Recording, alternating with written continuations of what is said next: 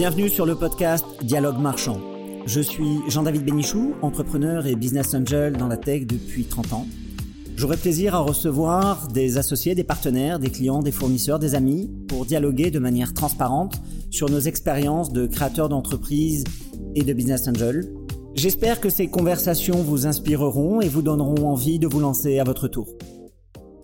Raphaël David, bonsoir.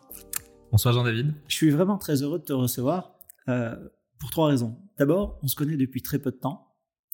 Sur le papier, on devrait se connaître depuis bien plus longtemps. Euh, tu es niçois. Euh, je connais très bien un de tes parents qui a été mon avocat pendant euh, des années. Donc, bonsoir Jean-Louis si tu nous écoutes. Et on est dans des métiers très proches, puisque tu es un, entrepreneur dans l'industrie de l'IA en France. et donc, sois bienvenu.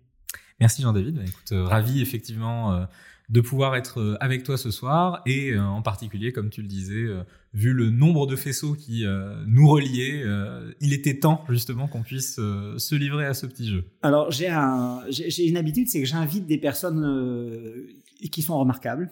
D'ailleurs, je me demande si je devrais pas changer le nom du podcast de Dialogue Marchand à Drôle de zèbre. je suis toujours attiré par des personnes qui ont des, des parcours ou des profils très atypiques, que ce soit des parcours de vie ou des parcours académiques, et c'est ton cas. Euh, et je te propose pour cette première séquence euh, de nous raconter un peu ton parcours euh, d'étudiant, de jeune enfant, parce que c'est assez inspirant.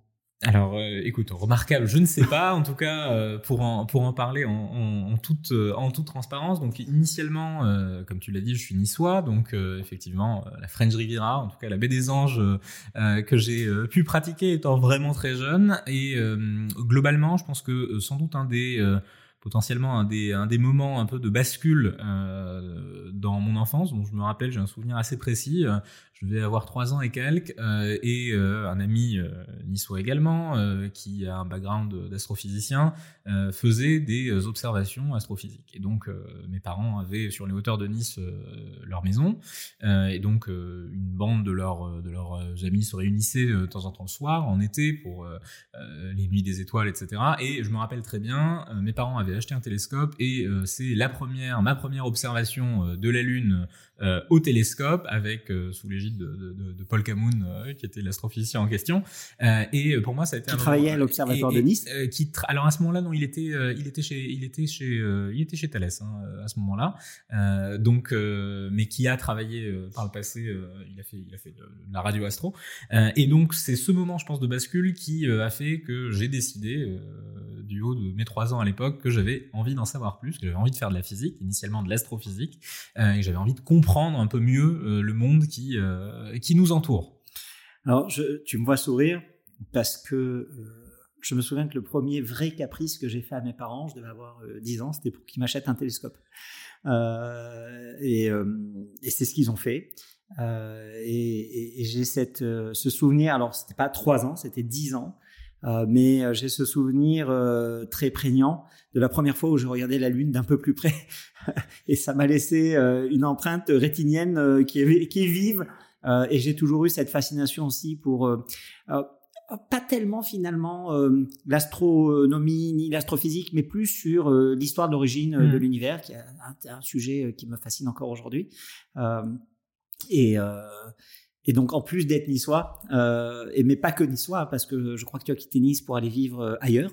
Euh, on, et, et, cet ailleurs, on, on, le partage parce que j'ai l'occasion de m'y rendre souvent. Euh, donc, c'est un faisceau de plus. Tout à et donc, du coup, trois ans.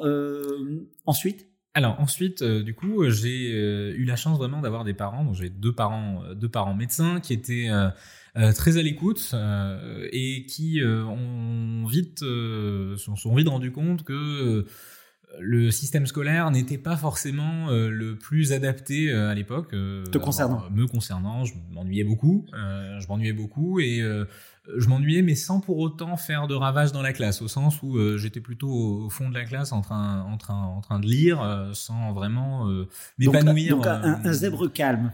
Euh, ouais, un zèbre initialement en tout cas. Je me suis rattrapé sur le, calme depuis, mais euh, à l'époque assez calme. Et donc euh, oui, mes parents se sont rendus compte que bah, typiquement je, je m'ennuyais, j'irais pas à mourir, mais pas loin. et très vite avec ma mère surtout, qui a poussé et qui a essayé de tout faire pour que je puisse accélérer un peu. Alors, on a une chance commune, c'est que malgré tout, Nice a été bien connu pour ses structures qui étaient adaptées, qui étaient adaptées du coup aux, enfants en avance, on va dire. À haut potentiel. à haut potentiel. et le problème, c'est que de mon côté, moi, j'ai entendu, bah, du coup, très jeune, qu'il y avait une école qui était dirigée par Monsieur Pinder. Monsieur Pinder, moi, ça m'a rappelé le cirque. Et donc, j'avais une sainte terreur d'aller dans euh, ce type d'institution. J'avais l'impression, bah, peut-être, euh, très bien, on a parlé de zèbre, mais euh, potentiellement, j'avais pas forcément la vocation à l'époque euh, de, de, m'inscrire dans cette dans cette dynamique. Et donc j'ai eu encore une fois pas mal de pas mal de chance. Euh, c'était euh, de me retrouver dans une situation où je n'ai jamais été déscolarisé. Donc je restais j'avais quelques heures de présence pour avoir une vie en société. Mais le reste du temps très rapidement autour de, de, de, 7 ans je suis passé sur l'école à distance. Donc c'est une chance qu'on a quand même en France par le biais du CNED où je faisais toutes les matières euh, depuis la maison, euh, encadrées dans un premier temps par ma mère, après par euh, quelques profs par-ci par-là. Et du coup, ça m'a permis d'une part de sauter plusieurs classes. J'ai sauté trois classes au fur et à mesure de, de cette scolarité.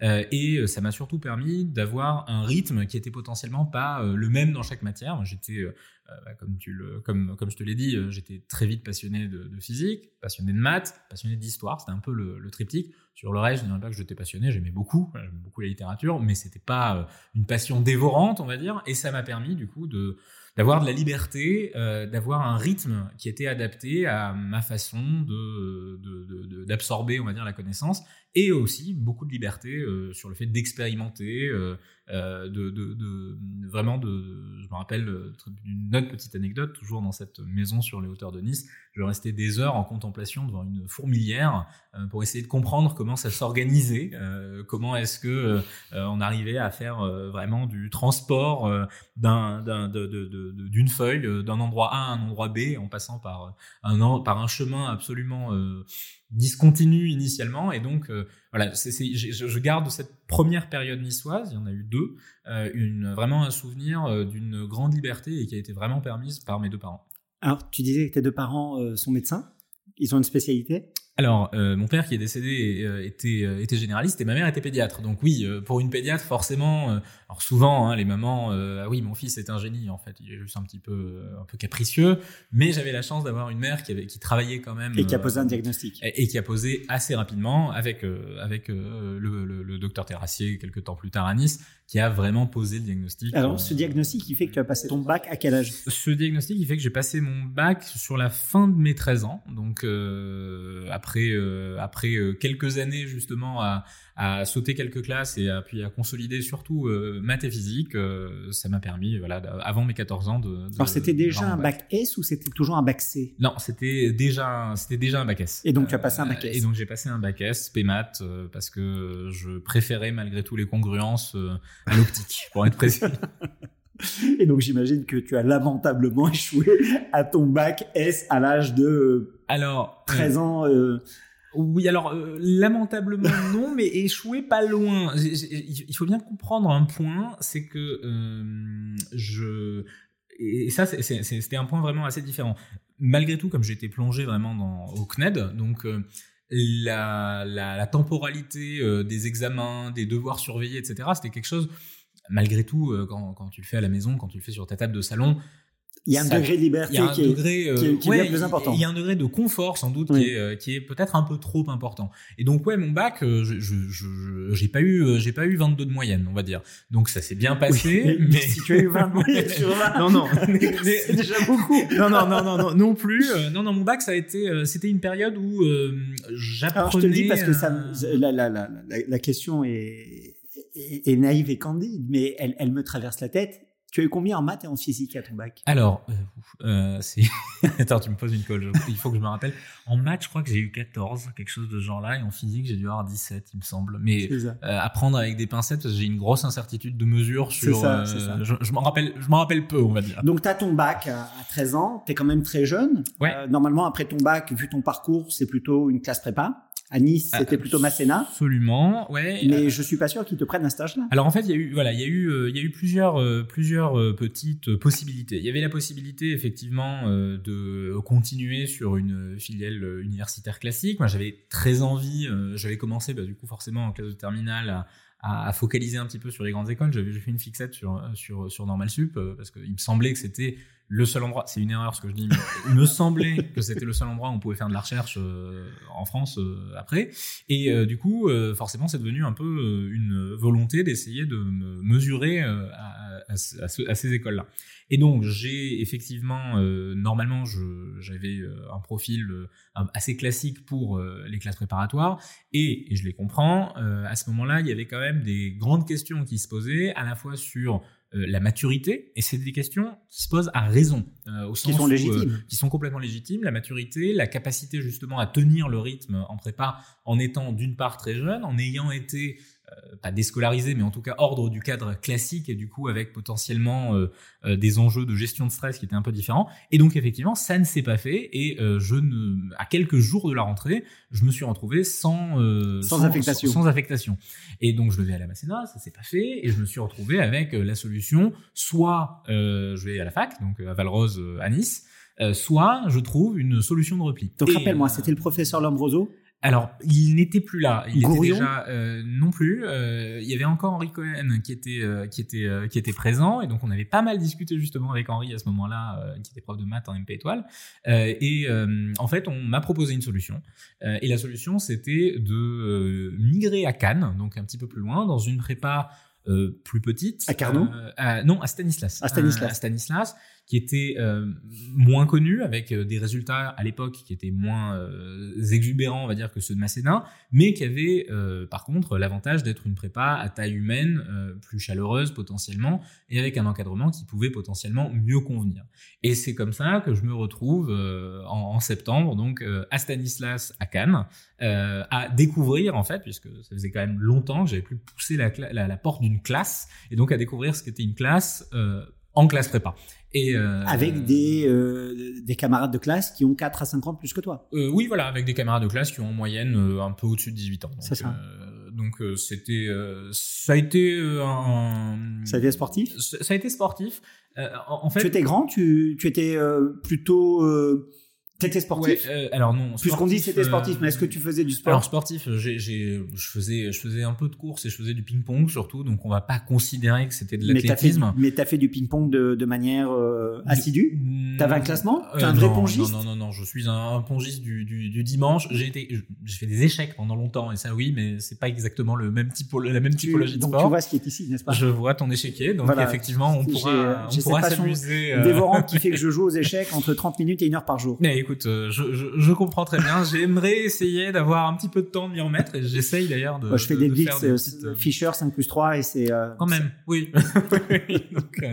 mais non, non, donc pour, pour revenir à ta question, je n'étais pas sportif à part entière. Par contre, j'étais assez grande taille, donc je pouvais blend in assez assez facilement. Par contre, oui, non, on voyait quand même sur ma bouille que j'avais quelques quelques années quelques années de moins. Et donc commence ma ma sup, donc commence ma première année de prépa, qui se passe très mal. Euh, qui se passe très mal parce que je me prends une baffe. Je jamais eu, on va être clair, j'ai toujours aimé euh, apprendre, mais je ne savais pas travailler, au sens où euh, euh, j'avais, il est vrai, quelques facilités, et du coup, ça me permettait... Donc, tu avais les aptitudes, mais pas la méthode J'avais pas du tout de méthode. j'avais aucune méthode de travail. c'était... bah, les choses venaient facilement, et j'avais des notes qui m'allaient.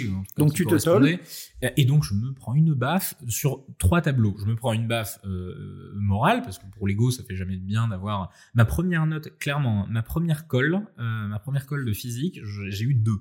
Euh, j'ai eu deux, c'était de l'optique géométrique. Alors j'aimais pas l'optique géométrique, j'aime toujours pas l'optique géométrique. Hein. Tu l'as dit d'ailleurs. Mais voilà, j'ai eu deux et euh, bah, on prend une baffe parce que euh, c'était pas euh, deux en sciences de l'ingénieur où j'en avais jamais fait. Euh, c'était en physique et c'était un petit peu ma matière reine. Donc ça fait mal. Bah, ça fait du bien aussi. mais ça a fait du bien. Ça, réveille.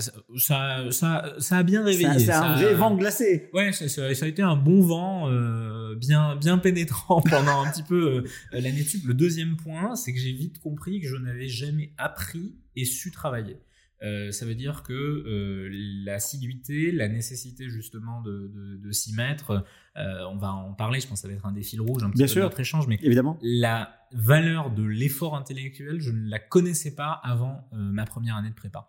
Et le troisième point. Donc tu faisais tout par facilité, mais je le, faisais le travail facilité. laborieux, tu l'as connu en prépa. Exactement. Mais par contre, j'aimais apprendre, donc je lisais énormément, mais en fait, ça restait assez Oui, superficiel. mais c'est du plaisir. C'était du plaisir. C'était de la dopamine et de la sérotonine. Exactement. Et, euh, et mon année de sup, ça a vraiment été une année de transition euh, où euh, j'ai un petit peu compris au fur et à mesure et dans la douleur, parce que ça n'a vraiment pas été une année simple, euh, où euh, il y avait vraiment une nécessité euh, d'apprendre non seulement euh, à aimer euh, le résultat, mais à aimer le chemin, à aimer l'effort, à aimer le fait de finir à 1h du matin parce qu'on n'a toujours pas réussi à comprendre son problème de maths, parce qu'on n'a toujours pas réussi à intégrer des notions d'analyse, théorème, les théorèmes centrales limites, vraiment de réussir vraiment à s'y mettre pour de bon. Ça a été mon année de sup et ça a été une année charnière pour ma construction euh, intellectuelle et humaine, où j'ai Et vraiment quelque part, euh, ton entrée jeune dans l'âge préadulte. oui, complètement. Euh, complètement. J'avais toujours, euh, par le passé, j'étais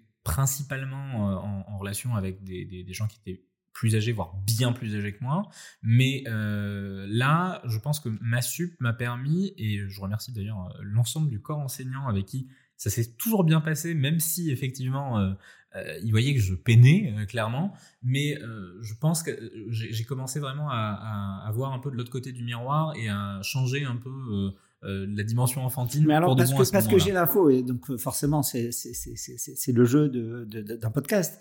Euh, Est-ce que tu as toujours vécu en France de 3 à euh, 15 ans? Alors non, euh, de 3, donc j'ai vécu en France de 3 à 8 euh, et ensuite j'ai suivi mes parents euh, en Israël pendant jusqu'à jusqu'à mon bac en fait, donc De Euh, 8 à 13 de 8 à 13. Et tu es revenu et, et ensuite je suis revenu justement pour ma prépa à ce moment-là. et, et- et du coup, quand tu es en Israël, tu as continué à étudier des maths, que des maths, de la physique, ou tu as fait d'autres choses? Alors non, j'ai fait beaucoup de choses en Israël, donc j'avais toujours, on va dire, tout ce qui touchait aux matières traditionnelles, et puis j'ai eu euh, plusieurs euh, opportunités en parallèle. C'est à ce moment-là aussi que j'ai appris à coder, Euh, donc euh, déjà pour rester dans le- l'en- l'en- l'environnement euh, technico-scientifique, euh, je me rappelle très bien de mon premier code. euh, je commençais par du C++, donc euh, voilà, c'était mon premier Hello World, c'était à ce moment-là. Euh, et euh, du coup, d'ailleurs, à cette occasion, très vite, je me suis retrouvé euh, à avoir un peu deux vies. J'avais une vie euh, de jour et une vie de nuit. Euh, puisque j'avais un, j'avais un ordi dans ma chambre Euh, et du coup euh, j'étais un fan absolu d'une série d'une série de SF bien connue de Stargate et du coup je voulais à tout prix apprendre à coder un jeu vidéo sur le thème en question. Et du coup, je me suis assez vite retrouvé embarqué dans une équipe de développeurs indépendants. je faisais croire que je n'avais pas du tout l'âge que j'avais. Euh, et j'ai appris à modéliser en 3D, j'ai appris à coder et on a vraiment monté ce projet qui a duré quand même, euh, qui a duré 5 ans en tout. Donc, euh, où j'ai euh, fait mes premières armes euh, en, en, termes de pro- en, en termes de programmation, en termes d'informatique un peu plus euh, haut niveau. Euh, donc j'ai eu cet aspect-là. Et évidemment, j'ai eu aussi à ce moment-là l'occasion euh, euh, d'avoir plus des études sur texte biblique, sur texte talmudique, pour aussi avoir une, culture. Et, pour moi, je le lis vraiment. Je pense que c'est fondamental de comprendre les enjeux aussi bien historiques, aussi bien d'identité, de culture et de culte, euh, de manière assez, euh, de manière assez transverse. Assez Donc, tu habitais où en euh, Israël J'habitais à Jérusalem. Donc, Et donc euh, à Jérusalem, euh, tu as fréquenté un collège et tu as fait de la Gemara. euh, absolument. Alors, euh, pas un collège, mais une yeshiva. Et Ouais. euh, j'ai fait de la Gemara pendant, euh, pendant bah, du coup, à peu près 5 ans euh, au quotidien. quel rythme euh, À quel rythme? À peu près 3-4 heures par jour. Donc, euh, Et donc là aussi, euh, tu vois qu'il y a deux massertotes donc, Absolument. à Alors, côté du jeu d'échecs. je, je, je, je, je Oh, il y a la Baba Satoshi. Kama et Baba Batra. D'accord, très bien. Bah, écoute, Voilà, euh, on, pourra, on pourra en ouvrir une et faire un peu de chaclavétaria euh, à l'occasion avec, avec grand plaisir. Du coup, euh, rétrospectivement, euh, la pratique de, du pile-poule, de, de, de l'exégèse talmudique, euh, et en même temps cette inclinaison pour les matières euh, euh, corps scientifiques. Euh, comment ça s'est passé en toi? Alors, euh, il y a vraiment deux aspects. Euh, l'aspect euh, exégèse euh, et l'aspect euh, rhétorique, ou en tout cas d'une forme de rhétorique, euh, ça a été aussi très formateur. Et euh, potentiellement, je pense que, en tout cas, dans, mon quotidien aujourd'hui, ça continue à être assez important, euh, y compris dans la vie business, euh, parce que souvent, et ça c'est un peu, c'est un peu à la limite une un, fil rouge dans beaucoup de, parcours euh, scientifiques, on se retrouve souvent dans une situation où on va avoir des scientifiques qui sont un peu isolés dans leur tour d'ivoire, qui savent pas forcément très bien expliquer tout ce qu'ils font, qui savent mal vulgariser. Et je pense que de mon côté, la partie rhétorique, hein, je, parlerai ensuite du reste, mais la partie rhétorique m'a vraiment apporté une, une grande aide pour réussir justement à apporter Donc un, mettre, un, soft skill, un soft skill qui, qui a été euh, voilà qui a été euh, de partage de synthèse de, de, de partage de, de, synthèse de mise au niveau euh, et puis euh, de prise de parole on va dire pour défendre les idées et maintenant sur la partie purement logique c'est-à-dire la logique interne spécifique à l'agma qui est très déroutante parce que finalement elle n'est pas aussi rationnelle que peuvent être les maths ou la physique. Ouais, complètement. C'est pour moi, c'est vraiment deux logiques très différentes. Euh, ce qui est clair, c'est que les enjeux inductifs ou déductifs sont présents. Euh, les règles, euh, on va dire les, les, règles de, déduction, les règles de, proximité sémantique, etc., sont axiomatiques. Donc, on a un ensemble de règles à partir desquelles on va pouvoir détailler, on va pouvoir justement produire une exégèse. Et effectivement, en fait, je pense que la grande différence, et là, je, prends vraiment un, une grosse différence avec la physique, pas avec les maths, euh, c'est vraiment euh, quel est le set d'axiomes que l'on euh, accepte, que l'on vient embrasser, et à partir de quel moment justement on essaye ou on arrive à réduire à une, à une représentation minimale ce nombre d'axiomes. Et ça, je pense qu'effectivement, là, je l'ai vécu vraiment de manière un peu scindée avec un côté euh, science dure euh, assez euh, assez classique et un côté plus talmudique ah, classique. Alors sans être schizophrénique, c'est quand même assez dichotomique, ne serait-ce que parce qu'il n'y a pas de transposition du principe de causalité, ça ne fonctionne pas du tout de la même manière. a contrario, même la, la Gemara s'amuse à, à, à, déduire des, des, conséquences de cause d'une manière qui mmh. est absolument pas axiomatique, pour reprendre ton, ton vocabulaire. et moi, ça m'a toujours extraordinairement fasciné, passionné, puisque euh, ces deux manières de penser euh, qui parfois sont orthogonales, mais qui se complètent euh, admirablement, puisque finalement, tu changes de référentiel. Euh, et, euh, et, ça te donne pas le même éclairage. Euh, complètement. Tu l'as ressenti comme ça? Oui, je l'ai. Alors, il y, y, a vraiment deux enjeux. Il y a effectivement potentiellement un peu de schizophrénie, mm. savoir dans quel dans quel système de pensée on peut évoluer. Quel est ton référentiel? En fait, je pense qu'in fine, c'est surtout un gros enjeu de plasticité, au sens où être en, être en capacité d'avoir euh, une logique axiomatique euh, pas forcément euh, rationnelle dans un cadre d'application bien défini et pour le reste avoir un sa toolbox de rationaliste, c'est quelque chose au final qui peut paraître effectivement un peu schizophrénique et peut paraître déroutant, mais à mon sens, quand c'est bien appréhendé, en fait, ça, ça enrichit la façon dont on voit le monde et la façon dont on voit les interactions la même façon que souvent on peut aussi euh, critiquer, et ça je l'ai vu, euh, critiquer euh, certains, certains scientifiques rationnels à l'extrême qui ont du mal à comprendre potentiellement la souplesse que peut avoir l'humain. Ben, typiquement, ça aussi, ça apporte une forme de de plasticité supplémentaire. Donc, flash forward, 13 ans, 14 ans, Kant, Stanislas, déjà bon talmudiste, euh, étudiant prometteur euh, en sciences dures, même si tu prends un vent glacé parce que tu ouais. tapes deux sur une matière où tu n'avais pas la méthode. euh, si on accélère un petit peu, euh, tu passes les concours. Ouais. Euh, T'as quel âge? Euh, Je passe les concours, j'ai 16 ans. 16 ans J'ai 16 ans pour la première fois, en tout cas. Pour le, 16 ans une seule fois, mais je, je, passe les concours pour la première fois. Et donc ça, ça donne quoi? Et ça donne... c'est pas mal, au sens où c'est pas, pas bien, mais c'est pas mal. J'ai j'ai quelques écoles et ça c'est vraiment une leçon de vie. Euh, alors j'ai eu une centrale, pas, pas centrale Paris, j'ai eu une centrale, j'ai eu euh, plusieurs CCP, euh, j'ai eu euh, des, des, écoles de qualité, mais et ça c'est vraiment une, à mon sens c'est aussi une autre leçon de vie que j'ai appris à ce moment-là.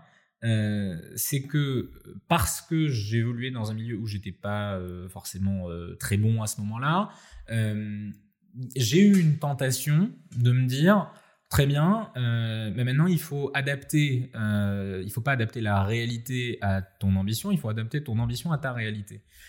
et donc j'avais des bonnes écoles. donc je me rappelle très bien, j'avais à l'époque je voulais aller parce que je voulais quand même faire de la physique et donc j'avais une CCP qui s'appelle Felma à Grenoble et j'hésitais vraiment parce que je me disais euh, ah ça a quand même l'air sympa euh, on peut faire de la physique ça a l'air bien euh, Donc ça c'est l'éternelle question entre est-ce qu'on est limité par ses capacités ou par sa volonté? Et exactement et surtout quand on connaît pas exactement ses capacités parce qu'on connaît toujours ses capacités à l'aune de ce qu'on a pu exploiter ou sa volonté. Et on connaît jamais sa volonté donc et, et, donc typiquement à ce moment-là c'était un peu un choix et euh, ça a été un choix un peu compliqué parce que à la fois je déteste m'ennuyer, donc je déteste répéter. Euh, et donc c'était soit je faisais une 5,5, euh, soit j'intégrais directement, je rentrais et puis je m'arrêtais. Et ce qui a fait un peu pencher dans la balance un peu mon choix, c'est j'étais pas admissible à l'ENS, mais j'ai eu une très très bonne note en physique, j'ai eu 17,5 ou quelque chose de ce genre-là. Et en fait, dans ma tête, ça a été un peu un, un, déclic. un déclic en me disant, mais le NS, même si je le voyais de manière très éthérée depuis Cannes, euh, les 1000 km, on les sentait bien euh, dans la vue à ce moment-là, je me suis dit, mais si j'arrive en tout cas à tangenter euh, des notes qui sont quand même meilleures en tout cas que le 2 du, début de, du début de, prépa, bah, je pense qu'il faut qu'on aille au bout. Il faut aller au bout. Et ça, ça a été vraiment. Puis tu avais quelques années d'avance. Hein. J'avais quelques années d'avance, mais ça, moi, je l'ai jamais, je l'ai jamais vécu comme ça. J'avais quand même l'impression que si je perdais du temps, euh, je le perdais, peu importe en fait le fait que par rapport à la norme. Donc en absolu, euh, tu le perdais, même si en relatif. Et, euh, donc pour moi ça, ça rentrait pas en ligne de compte. C'était pas en mode ah ben j'ai le temps, je peux encore. mais c'est vraiment plutôt. Et, ça, ça a été l'autre. Donc tu cubes. donc je cube. Tu cubes et. ça se passe très bien. Ça se passe très bien et donc. je cube au même endroit. J'ai une année de 5 demi absolument géniale. C'est une des. Donc là tu te frises. Ouais ouais là. Là, tu te frises. Là, je, je, vraiment, je m'amuse. Je profite de l'année, je profite de la physique, je profite des maths. Vraiment, je m'amuse. Il y avait une très très bonne euh, bande d'amis aussi à ce moment-là avec qui. Tu étais toujours à Stan? euh, J'étais toujours à Stan. Été une question. Euh, j'hésitais à partir à Paris ou à rester à Stan. Donc tu as trouvé ton équilibre à Stan. J'ai trouvé mon équilibre à Stan. Tu as 17 ans, donc finalement tu t'es plus aussi autant décalage. Exactement. Et puis c'est la même bande de, copains. De copains. depuis, donc ils t'ont adopté, ils t'ont intégré. donc on s'entend très bien. on passe beaucoup de temps dans le labo de physique chimie pour préparer nos, nos TIPE de l'époque on s'entend bien et il y a vraiment une émulation entre 5 demi qui était vraiment top. On a euh, des T'es resté copain euh, Alors euh, copain oui, en contact rare, très rare. Et ça c'est un des petits, ouais c'est, peut-être une des petites tristesses que j'ai après cette période-là, après s'être éparpillé un peu sur le territoire entre écoles. On a on a on n'a pas gardé suffisamment de liens à mon goût. Donc 5 demi et du coup là tu réussis euh, Ulm. non pas Ulm j'étais en PSI euh, à l'époque donc euh, PSI c'était euh, le concours XENS c'était soit X soit ENS Cachan. Cachan. et donc j'intègre Cachan j'intègre Cachan en 2012 en physique et donc je suis fou de joie parce que pour moi c'est vraiment l'endroit où j'ai envie d'être, l'endroit où j'ai envie de découvrir justement vraiment ce qu'est la physique et j'arrive avec une vraie volonté justement de commencer euh, une carrière, euh, une future carrière de chercheur. Et donc, en arrivant à Cachan, euh, donc c'était c'était un parcours qui s'appelait Felma. Felma, c'est l'école dont je parlais tout à l'heure, qui mmh. s'appelait FITEM, pardon. et donc, c'était physique, théorie, expérience et modélisation. Donc, moi, c'était vraiment la théorie qui m'attirait. J'ai jamais été un bon expérimentateur. Et du coup, j'arrive à l'ENS avec plein d'espoir par rapport à par rapport à ce que je vais pouvoir apprendre en cours d'année. Fantastique. Euh, tu rejoins l'ENS, tu à Cachan, euh, tu as donc 18 ans, 17 ans. Ouais, c'est ça. Euh, tu es évidemment, j'imagine, un des plus jeunes. Est-ce que tu es le plus jeune ou est-ce qu'il y a plus jeune que toi d'ailleurs? Alors, dans ma promo de physique, j'étais le plus jeune. sur toutes les promos, en tout cas sur tous les départements, il me semble pas. Il me semble qu'il y avait quelqu'un en maths qui avait 16 ans, je crois. C'est ça. je pense qu'il y avait, qu'il y avait on a on a dû échanger euh, dans une. Et donc là, tu vis à Paris Et donc là, je vis à Cachan. Je vis sur le campus de l'ENS. Donc euh, c'était ma, voilà la première fois où je quittais vraiment mes parents. C'est ça. Euh, et donc j'arrive, j'arrive sur le campus de Cachan dans une piole étudiante en plein milieu du campus, donc avec une vraie vie étudiante. Euh, et euh, en, vraiment en terrain incognita. Moi, je connaissais. Donc fast forward, l'ENS ça dure quoi 4 ans? Ça dure, euh, ça dure dans, ouais, ça dure 4 ans. ça dure 4 ans, 3 ans de 3 ans d'études classiques et ensuite après moi j'ai commencé directement ma thèse. D'accord. Donc, tu as un diplôme qui est l'équivalent d'un master 2. C'est ça. Euh, donc tu es un ingé. alors je, on est, alors l'ENS n'est pas une école d'ingénieur, donc je n'ai pas de titre d'ingénieur. Donc tu n'as pas de titre d'ingénieur, mais tu as une maîtrise. J'ai un M2 et un diplôme de l'école normale supérieure. Et un diplôme de, l'école normale supérieure. Et là tu, bah, tu as trouvé ton rythme de croisière, tu as trouvé le domaine dans lequel tu veux t'épanouir, et donc tu décides de faire de la recherche. Alors, pour je ça, décide tu, de faire de la recherche. Tu te lances dans une thèse. C'est ça. Je, je, décide de faire de la recherche. C'était un peu la norme hein, quand même. Il y a plus de 80% des normaliens qui font une thèse. Euh, moi, j'adorais ça. J'avais vraiment envie de faire de la théorie. Euh, et euh, en fait, pendant euh, à, à, l'école, euh, donc j'étais pas mal investi dans, dans une asso en particulier qui était euh, le CRANS, donc euh, l'association de réseau de l'ENS. Donc j'ai pas mal codé aussi en parallèle. Et du coup, j'avais à la fois une. Et là, tu étais devenu un, un, bon un bon dev. Tu étais devenu un dieu du code. Tu étais devenu un on est, on est, on est. Bon, je, je, me débrouillais. C'est ça. Je me débrouillais correctement et. tu t'amusais à hacker ou pas? Alors. Euh, j'étais dans une asso de réseau. Euh, donc tu hack. donc euh, tu hack au sens tu bidouilles, tu bidouilles tout le temps pour que ça marche. tu hack au sens tu fais des intrusions. Tu dans ton propre réseau, donc tout va bien. euh, après, je, voilà, je, je, je, me suis un petit peu amusé, mais sans, sans jamais vraiment devenir un parce que entre, Non, mais parce que entre une passion à 13 ans qui fait que tu connais un jeu de SF et à 18 ans où tu es à l'ENS où tu as accès quand même à a beaucoup plus de ressources. Ah oui, oui c'est certain. il y a eu une petite, il y a une petite transition, mais euh, franchement, euh, voilà, moi ça m'a, ça m'a permis euh, vraiment. C'était une asso assez, assez sympa. On gérait tout le réseau de tout le campus de l'ENS pour 2000 étudiants. Donc il y avait à la fois la gestion technique brute, il y avait la gestion humaine, il y avait. Donc tu t'es fait plaisir sur des machines sympas avec un réseau sympa, avec une bonne, avec un bon dimensionnement. Exactement. On s'est bien, on s'est bien amusé. Et, donc là, comment tu choisis ton sujet de thèse? Et, d'ailleurs, est-ce que tu te souviens du nom de ta thèse? Alors le nom complet, je me rappelle très bien de qu'est-ce que j'ai fait en thèse. Euh, mais euh, l'intitulé de ta thèse c'était quoi? L'intitulé exact de ma thèse. Alors euh, si tu veux, je vais tricher en prenant le parce que franchement, je t'en prie. Le titre de thèse, ça a été. Donc tu vas sur quoi? Sur Google Scholar? Sur thèse.fr. sur thèse.fr, je pourrais te le retrouver. Voilà, c'était ça. On avait changé un peu en dernière minute. Distribution spatiale de fermions fortement corrélée en interaction forte formalise méthode et phénoménologie en structure nucléaire. Donc euh, un, peu long comme ça. Un peu long. D'où euh, qui t'a branché sur ce sujet? Alors, euh, en fait, moi je connaissais pas la physique nucléaire. Comme la plupart des, des, des gens qui, qui, sortent de l'ENS, on n'est pas programmé pour faire de la physique nucléaire. Euh, sans entrer dans les histoires D'autant plus que, honnêtement, à ma connaissance, c'est une physique qui avait connu un certain désintérêt, puisque ah, finalement, soit tu faisais de la physique quantique. Ouais, complètement, mais qui, euh, qui, a connu un désintérêt profond. Moi, en M2, j'ai fait un M2 où j'ai fait euh, de la physique des particules, j'ai fait de la théorie quantique des champs, j'ai fait un peu de cosmo.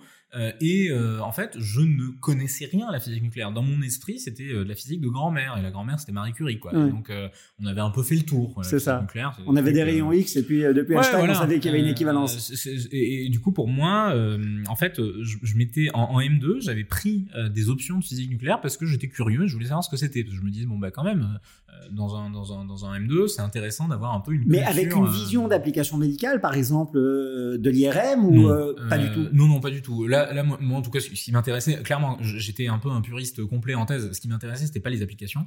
Euh, ce qui m'intéressait, c'est euh, comment est-ce qu'on décrit l'univers. Donc, euh, à l'IRM, rien à faire. Hein. moi, ce qui m'intéressait, c'était de savoir si on avait vraiment aujourd'hui un formalisme complet pour décrire, pour décrire le noyau. Je me disais quand même que la vision un peu simpliste qu'on avait, modèle de bord, de, des valeurs de décroissance qu'on décrit sur une demi-page, ça suffisait pas complètement. Donc je me disais qu'il y avait quelque chose à aller, euh, à aller voir. Et euh, donc en, M2, je découvre la physique nucléaire euh, dans un prisme beaucoup plus formel que ce que je connaissais. Donc ça s'adresse à quoi? Des sujets de désintégration, à des sujets de des, Alors moi j'ai beaucoup travaillé sur des sujets de structure nucléaire, donc même avant la partie noyau. dynamique, vraiment sur le noyau atomique. Ça veut dire comment est-ce qu'on est en capacité de décrire le noyau atomique? Quel est le bon formalisme? Quels sont les bons éléments théoriques qui permettent justement euh, de décrire le Il y avait déjà un modèle à 12 particules, non? C'était déjà Alors, posé? Il y a, y, a, y a, énormément de modèles et le problème en fait, qui, qui, le, vrai problème de la physique nucléaire, c'est que c'est euh, un système, ça va aussi, aussi un autre fil rouge, c'est un système complexe. Qu'est-ce que ça veut dire un système complexe? C'est un système où on va avoir un certain nombre de particules, de degrés de liberté qui vont interagir et ils vont interagir de plein de façons différentes. C'est-à-dire que si on regarde, et j'ai beaucoup de respect pour tous les gens qui font de la, physique quantique euh, euh, sur des systèmes d'électrons, etc., mais par exemple en physique nucléaire, on va avoir un degré de liberté en plus. On va avoir des protons et des neutrons. Et c'est des particules, contrairement aux électrons, qui ne sont pas des particules élémentaires. C'est-à-dire qu'on a une structure de quarks et de gluons sous-jacentes qui font qu'on a des effets qui sont difficilement euh, modélisables. Et en parallèle de ça, on a des systèmes avec un nombre de particules qui est élevé, mais pas suffisamment pour qu'on puisse passer à la limite statistique.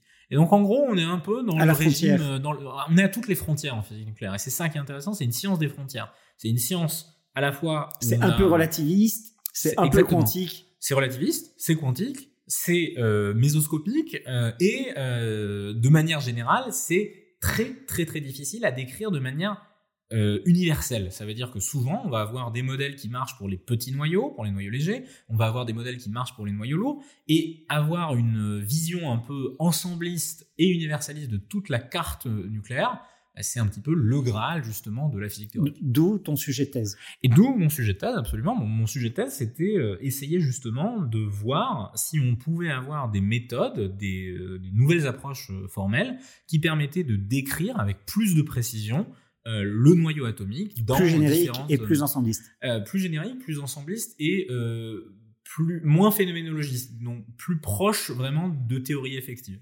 Et du coup, donc en fait. Et du coup, tu termines ta thèse quand? Et je termine ma thèse euh, en 2018, début 2018, oui, euh, début 2018, c'est ça. Donc tu es jeune euh, docteur. Donc je suis, je suis jeune docteur. Et, là tu fais de la recherche. et là je continue à faire de la recherche. Alors moi, pendant tu intègres un labo, tu fais un postdoc, tu fais quoi? ce qui, ce qui, se passe, c'est un peu particulier. Là c'est vraiment une période de transition. Ma thèse s'est très très bien passée. J'ai eu vraiment beaucoup de chance. J'ai trouvé deux encadrants de thèse qui ont d'ailleurs été mes témoins de mariage. Enfin, ça a été vraiment, c'est c'est deux un, bon euh, alignement. un très bon alignement et puis c'est deux personnes euh, que j'apprécie avec qui je suis en relation très euh, très très fréquente encore aujourd'hui qui sont des, des vrais sparring partners intellectuels. Et surtout et ça c'est très très important pendant une thèse certes ça se passe bien mais surtout ils me laissent une très grande liberté. Ça veut dire que pendant ma thèse je me suis éclaté. J'ai fait mon sujet de thèse et puis j'ai fait j'ai fait évoluer mon sujet de thèse en fonction de. Alors tu parles à un jeune thésard parce qu'il se trouve que je suis en train de faire une thèse. Euh, et donc je suis un peu dans cette situation même si quand tu fais une thèse à l'âge de 55 ans c'est différent mais j'ai d'excellentes relations avec euh, avec mon directeur de thèse en, en particulier. Et, euh, et moi je pas fait les études que j'aurais voulu faire pour des tas de raisons. Euh, et donc c'est extrêmement agréable maintenant de pouvoir le faire avec euh, la distance que confère l'âge et l'expérience. Euh, et je prends beaucoup de plaisir à le faire je n'ai pas pu le faire dans un domaine de sciences dures parce que d'abord je pense pas avoir les capacités intellectuelles et puis surtout euh, c'est beaucoup trop loin. Donc je le fais dans un domaine qui touche euh, l'économie. C'est une thèse euh, en, droit public et je m'intéresse euh, au blockchain et en particulier à la question de savoir si on peut séparer l'état de l'argent et si on peut avoir une gouvernance hybride euh, par le peuple et par le gouvernement de ce bien public. Euh, je, je, je, comprends et encore une fois, tu vois, on tire le fil rouge du système complexe avec l'interaction de plusieurs agents. C'est exactement ça. Euh, avec des, des enjeux. Et puis, euh, alors, il y a quelques domaines des mathématiques que je touche, notamment sur la mm. théorie des votes pour la formation du consensus, mais euh, le, le, le, travail réflexif qui est spécifique à une thèse est vraiment fascinant.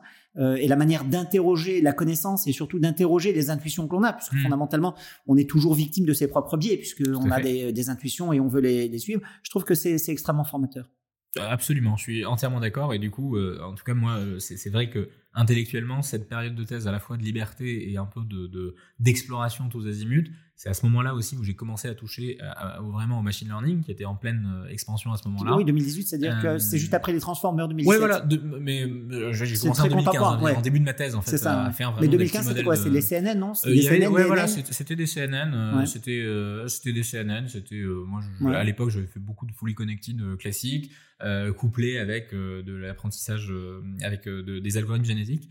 et donc voilà, donc ça m'a permis un peu d'explorer et d'essayer de commencer à voir un petit peu ce qu'un monde pouvait apporter à un autre.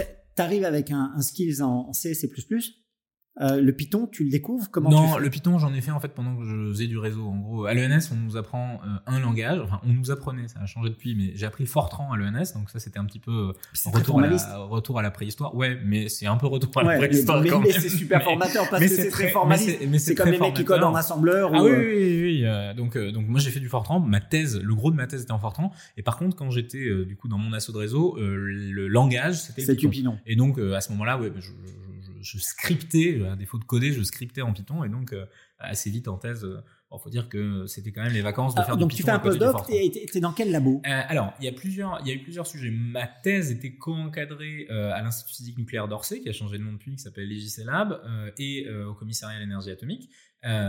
Et alternative maintenant. donc CEA IPNO. Ensuite, je fais un, postdoc en parallèle du début de l'aventure de ma boîte, dont je parlerai un petit peu juste après. C'est notre prochain thème. Et, donc je, je, je, fais un postdoc au CEA de Saclay à ce moment-là. Euh, toujours commun avec euh, le CEA de Bruyère. Euh, et au fur et à mesure, en fait, j'enchaîne, j'enchaîne quelques postdocs et toujours dans le même milieu autour de la thématique que j'avais montée à l'époque, qui s'appelait Nucléaire, donc qui visait en fait à faire avec de l'intelligence artificielle, avec du machine learning, à jeter un regard nouveau sur la physique nucléaire. Et donc, est-ce que le machine learning est capable de détecter un pattern? Que la théorie euh, n'a pas encore abordé. Et donc, est-ce qu'on est capable d'avoir une interprétation de ce qui se passe euh, dont euh, l'idée vient, vient du machine learning? Alors, le, gros des, recherches que j'ai menées sur le sujet, en fait, ils étaient vraiment centrés autour d'une idée qui a été un peu développée par la suite, qui était de se dire, in fine, ce que fait un physicien, et en particulier quand on fait des théories effectives, les théories effectives, qu'est-ce que c'est? C'est de se dire, en fonction de, l'échelle d'observation que j'ai, en fonction de l'échelle d'énergie par exemple, euh, je vais avoir les degrés de liberté qui correspondent à euh, l'échelle que j'observe. Et donc c'est assez différent de la méthode un peu réductionniste, l'approche euh, réductionniste classique de la, physique, où on se dit j'ai des degrés de liberté élémentaire et ensuite je vais construire avec toujours les mêmes degrés de liberté. Là, c'est de se dire que chaque échelle d'observation, chaque échelle d'interaction, d'énergie dans ce cas précis, euh, donne une représentation différente de la théorie. Et bien évidemment, l'idéal, c'est de réussir à connecter ces échelles les unes aux autres. Mais donc, ce, qui est vrai, ce qui est vrai à 10 degrés ne l'est plus à 1 million de degrés. Eh, exactement, c'est ça. Et euh, le, le, fait est que on n'est pas forcément dans une logique de grande unification où on peut se dire qu'on a, on peut passer de manière continue de chaque échelle euh, les unes par rapport aux autres. Mais du coup, si c'est ça un petit peu. Ça peut être discret et pas continu. Ça peut être, c'est discret d'ailleurs. Hein, on a des échelles discrètes euh, d'énergie. Et l'autre point par rapport à ça, c'est que on abandonne un petit peu une définition ontologique de la chose. Ça veut dire qu'on ne va pas dire euh, qu'à l'échelle d'énergie. Donc il n'y a pas un continuum. Il n'y a pas de continuum, mais surtout euh, un proton, c'est à l'échelle d'intérêt pour le physicien nucléaire, ce n'est pas un assemblage de quarks et de gluons. C'est un proton. Et c'est mon degré élémentaire de, de, de, de, ma théorie. Et du coup, il y avait une proximité forte avec euh, le concept de machine learning, parce que derrière toute la partie intelligence artificielle, machine learning, moi, ce qui m'intéressait beaucoup, c'était de se dire, très bien, on a de la donnée, on a de la donnée en Tu veux dire en termes de représentation, en, termes, de, en termes de, de, dimension des vecteurs et de... Exactement, parce qu'au final, ce que fait un modélisateur, que ce soit physicien ou autre, c'est réussir à prendre un problème complexe, et à, réduire la dimensionnalité du problème, à, diminuer la complexité pour se focaliser sur euh, les liens principaux qu'il y a entre les entités et qui. Donc tu vas à la euh, répétition d'un motif et tu veux l'explorer. C'est ça. Et du coup, le principe du machine learning derrière, c'est de se dire, bah, très bien, mais la machine est en capacité d'apprendre quels sont les liens les plus pertinents et donc d'apprendre une représentation qui est pertinente à l'aune de euh, ce que j'essaye de prédire. Et donc j'ai toujours un petit peu, euh, je m'étais toujours dit, c'est très intéressant d'aller creuser par exemple qu'est-ce qu'il y a dans la représentation latente, ça veut dire dans le dans, dans l'espace latent. Dans, l'espace latent du modèle, dans sous le capot, euh, comment est-ce que le modèle voit le monde? Et est-ce que on peut faire quelque chose de cette représentation? Et donc effectivement, ça a été ces travaux-là, et notamment on fascinant. A, on a récemment pu montrer que ça jouait. Fascinant, fascinant. Euh, donc du coup, j'ai deux questions. France, euh, Cachan, ENS, nucléaire je vois pas comment t'as coupé au kaki en fait, ou je vois pas comment t'as coupé. Euh, enfin, je veux dire, la France est un des leaders mondiaux dans le nucléaire civil. On sait que le nucléaire civil, ça alimente aussi le nucléaire non civil. Euh, et du coup, euh, tu as été euh, ah, les, exposé à ce monde? Oui, oui les, les, collaborations dont je parlais, enfin, le CEA n'a pas que des composantes euh, civiles. Donc, Bien sûr. Dans, dans ce cadre-là, euh, les collaborations, et notamment mes directeurs de thèse et une partie de mes travaux, ont été menées notamment sur des calculateurs du, du, de simulation. CEA d'AMDIF. Alors ça m'amène à ça, ça, ça m'amène à aborder la deuxième partie de, de, notre de notre échange, c'est que Donc, tu as, je crois, tu as, été chercheur pendant 6 ans, 7 ans? Euh, en, intégrant la période de thèse, ouais, pendant 7 ans. Pendant et je pense qu'on l'est toujours. Oui. Mais dans, dans, le public, oui. Voilà. Donc, autant tu n'as pas le titre d'ingénieur, autant tu as le titre de chercheur. C'est ça. Euh, et donc là, tu deviens entrepreneur. Euh, tu deviens entrepreneur. Euh, tu deviens entrepreneur. Tu as donc 20, euh, 27 ans? Avant, avant. Non, j'ai, puisque j'ai démarré en parallèle. Donc en, gros, à 20, j'ai monté ma boîte. J'avais 23 ans. 23 ans. c'est ça, en, sortie de thèse. On, est entrepreneur quasiment aux mêmes années puisque j'ai entrepris. Je crois que j'avais 22 ans, donc ça fait beaucoup de choses. Oui. Parents médecins, niçois, voilà, qui avons une partie de notre vie en Israël, dans, dans, dans, des domaines de sciences, passionnés d'astronomie et autres c'est marrant.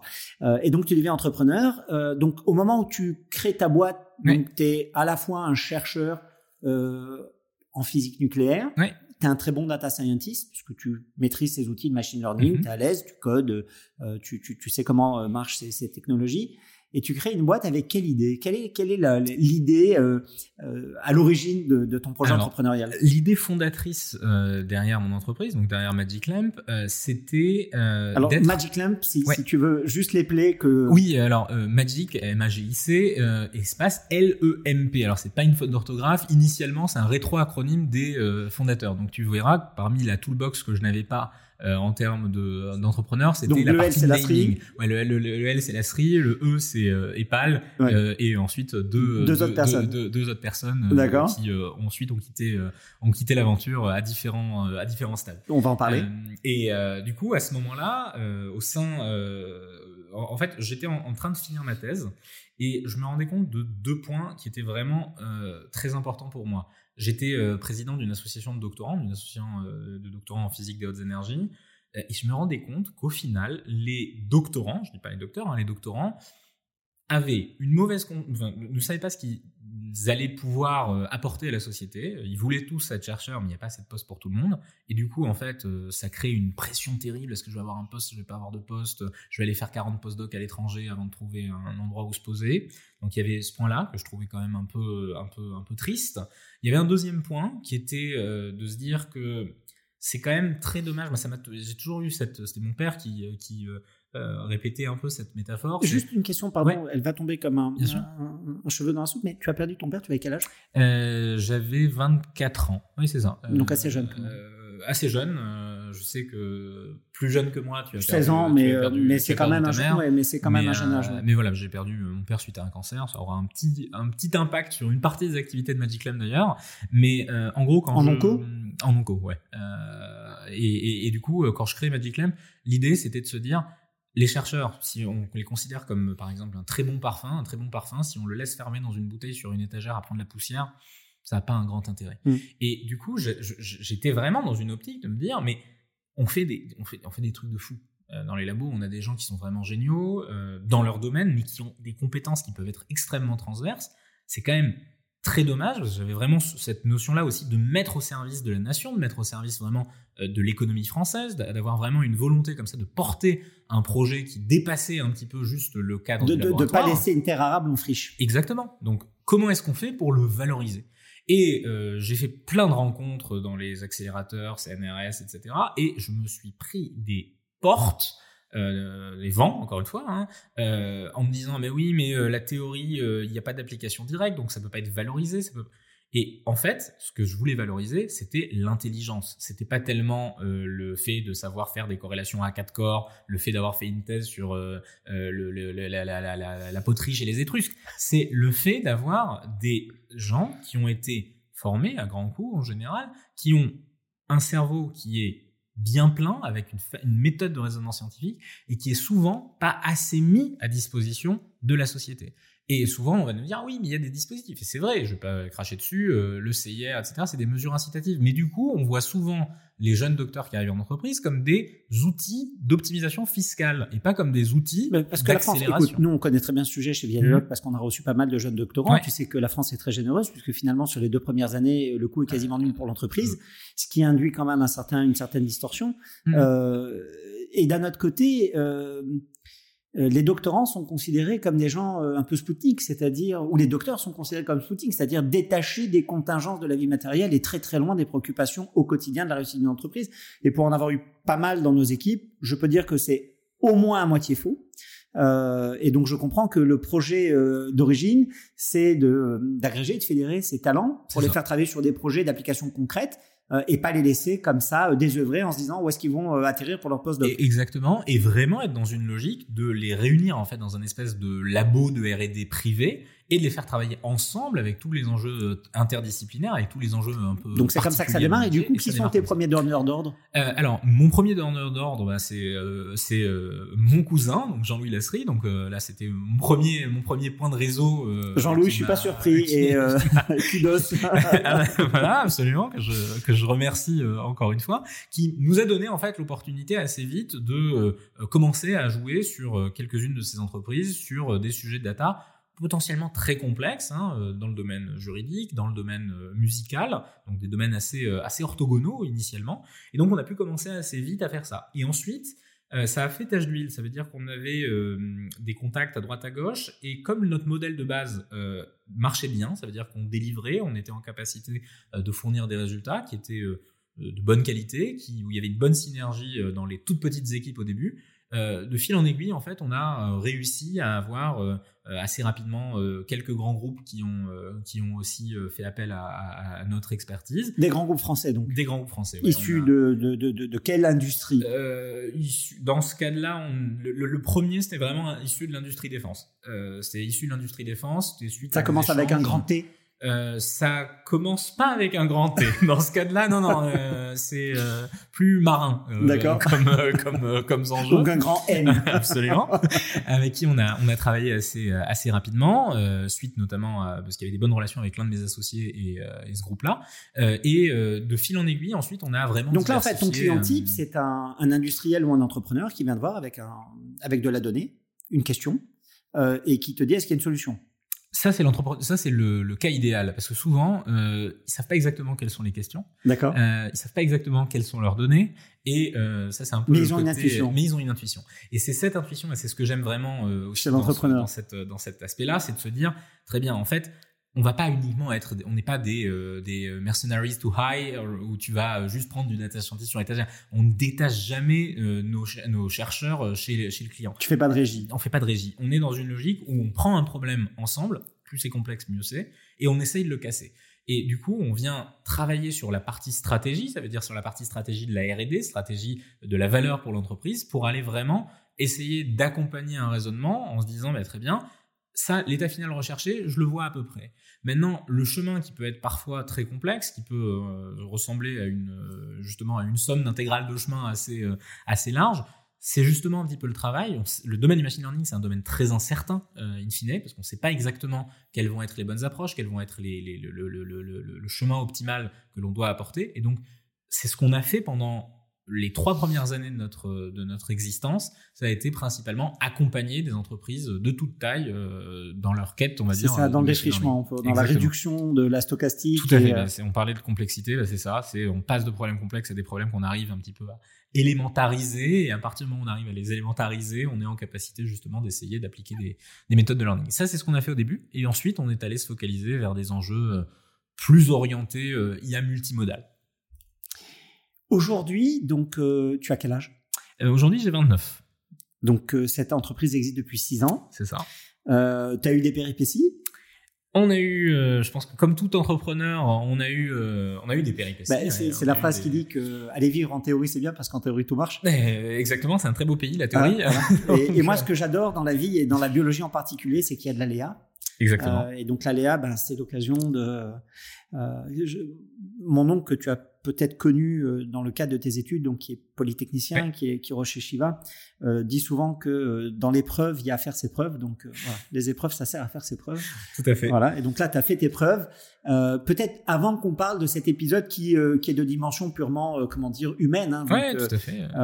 juste pour donner quelques chiffres sur, sur Magic Land, donc aujourd'hui ça fait six ans. Il y a combien de collaborateurs avec toi? Aujourd'hui, on est une vingtaine de, de collaborateurs. Donc combien de, de, docteurs? Quasiment la totalité de l'effectif à fait de la recherche. On a quelques ingénieurs et on a une une personne que je remercie, Hélène, qui est un peu la caution humaine et managériale de, de, Magic Lamp. Donc l'esprit littéraire. Donc l'esprit littéraire, absolument. Qui, Exactement. qui vient qui vient mettre en valeur l'esprit scientifique ça. qui prédomine clairement. La dimension humaine. Exactement. L'ocytocine dont on a besoin pour, pour que ça marche. et euh, et du coup, cette question qui vient parce que euh, j'avais eu l'occasion de, de, passer du temps avec l'ancien président du, du Weizmann Institute mhm. et, et, la manière dont il se présentait, il disait donc je suis président du Weizmann, euh, je crois qu'il y a 2000, 2000 postdocs au Weizmann, il disait donc en fait mon métier c'est de gérer des gens ingérables.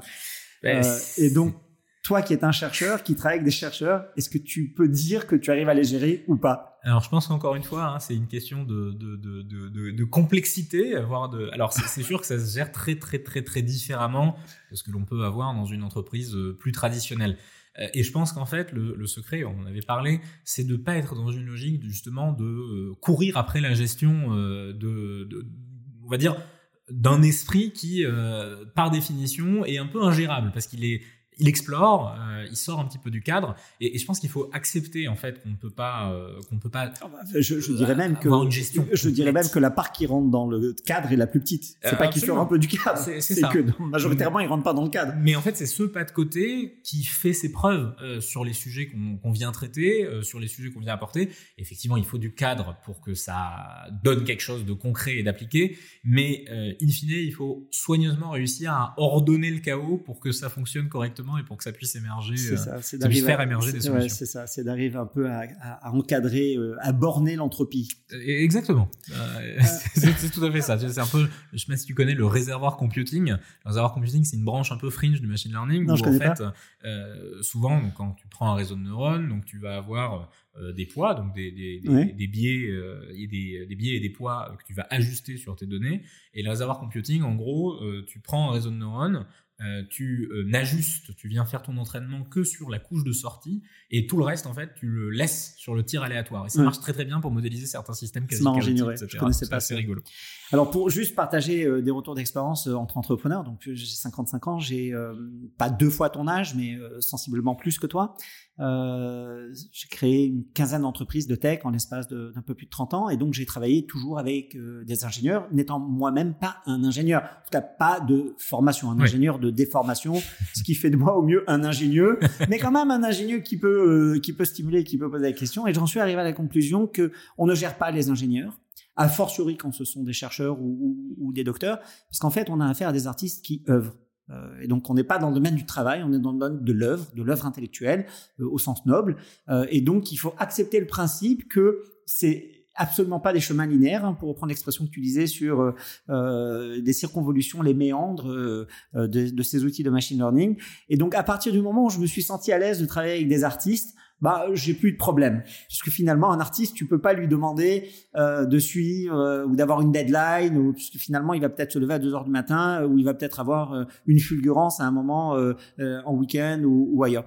Et et je trouve que c'est romantique. Je trouve que ça apporte un peu de poésie dans, dans, dans le monde des affaires. Je suis, je suis tout à fait d'accord et je pense qu'en fait c'est vraiment une entreprise sur ce type de modèle qui fonctionne bien, c'est laisser cette part de liberté et puis avoir un ou deux tauliers qui sont en capacité ensuite d'ancrer juste dans le réel, de courir après pour aller. Alors parle, parle-nous de, parle-nous de la phase galère euh, au, moment où le cerveau euh, qui a l'habitude de regarder euh, euh aux, différentes échelles d'énergie, comment ça se passe alors... Trouve un problème, moi, à toutes les échelles d'énergie, il n'y a pas de solution.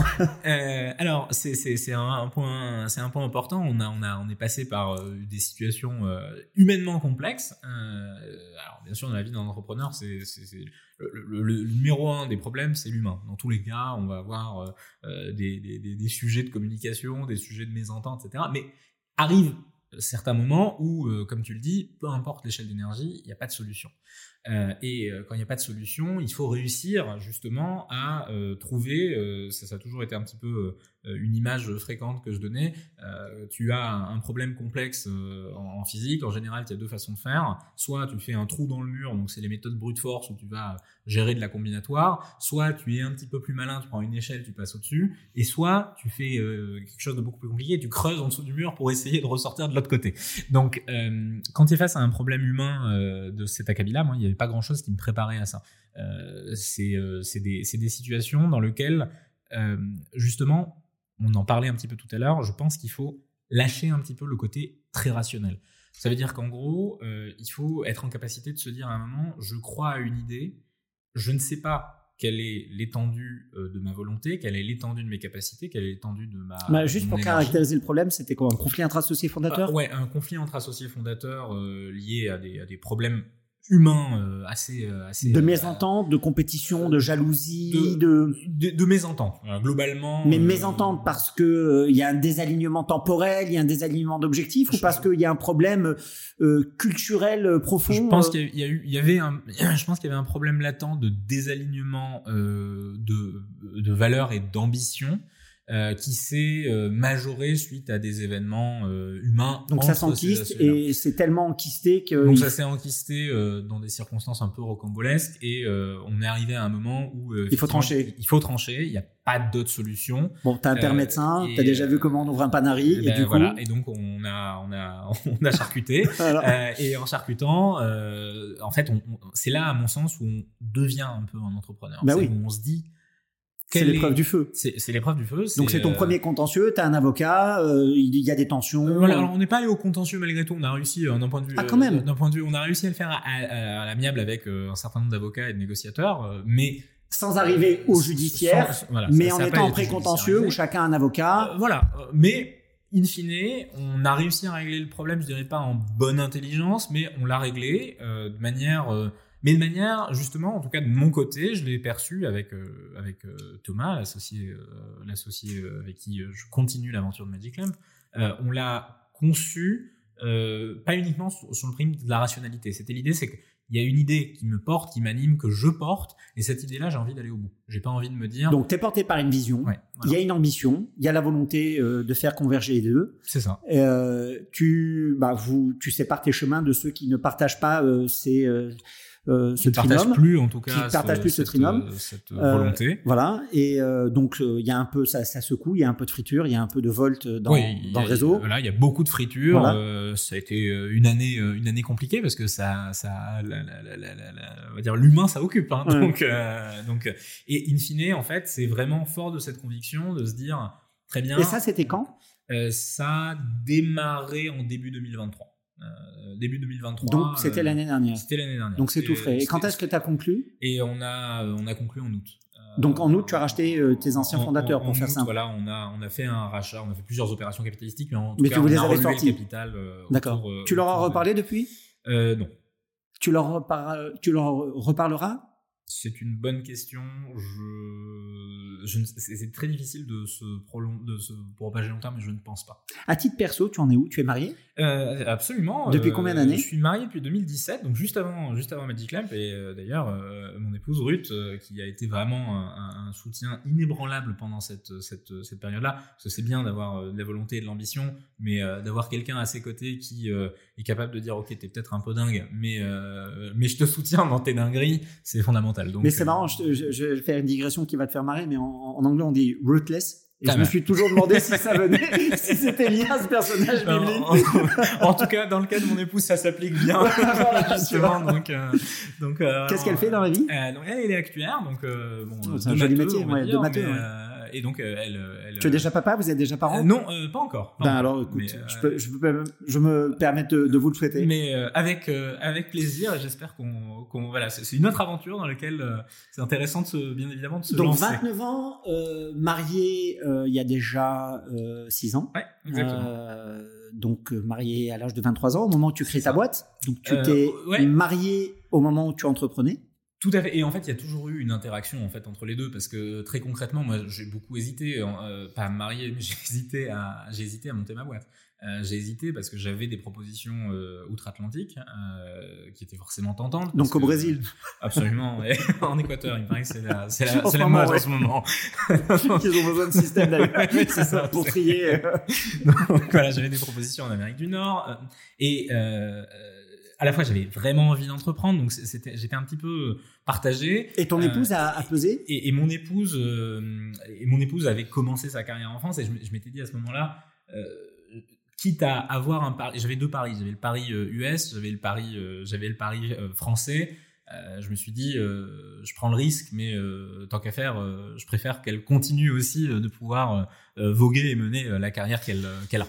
Alors, je peux pas m'empêcher de te poser la question parce que avant de démarrer ce podcast, euh, on a eu une, une réunion avec euh, Ariane, qui est notre directrice de l'IA et de l'innovation, une discussion fascinante euh, où j'avais l'impression d'être un peu, comment dire, un passager clandestin. Euh, on évoque toujours à propos le passager clandestin quand même. Hein, c'est de la chance. J'ai une bonne étoile. Euh, en tout cas pour ces sujets. Euh, et du coup, on a parlé de, de, de, potentiel de collaboration parce qu'il y a des choses que nous nous faisons dans notre lab avec nos data et, nos chercheurs que vous faites. Euh, et donc, je suis curieux de savoir euh, sur quel type de, de, problématiques, sur quel type de, de projet vous travaillez actuellement pour vos clients. Alors, il y a vraiment deux sujets. Il y a les sujets pour lesquels, euh, avec lesquels on travaille avec nos clients, avec lesquels effectivement euh, on va être euh, amené à, collaborer en, vraiment en synergie. et il y a les sujets cœur de Magic Lamp. les sujets cœur de Magic Lamp souvent se rejoignent un petit peu aujourd'hui. On choisit un petit peu nos combats autour d'une thématique principale. C'est, si on doit le formuler un petit peu, c'est la partie vraiment économie cognitive. Qu'est-ce que j'entends par l'économie cognitive? Euh, On est aujourd'hui dans une société euh, où, et on le sait euh, très bien, on a une relation à l'information qui change drastiquement par rapport à tout ce qu'a pu connaître l'humanité jusqu'à présent. Y compris la définition du mot information. y compris la définition du mot information, du mot connaissance, du mot savoir. En fait, on se vraiment on s'interroge un petit peu sur quelle est notre manière d'interagir avec euh, euh, l'information au sens euh, au sens Shannon à la limite quoi. Donc, bien sûr.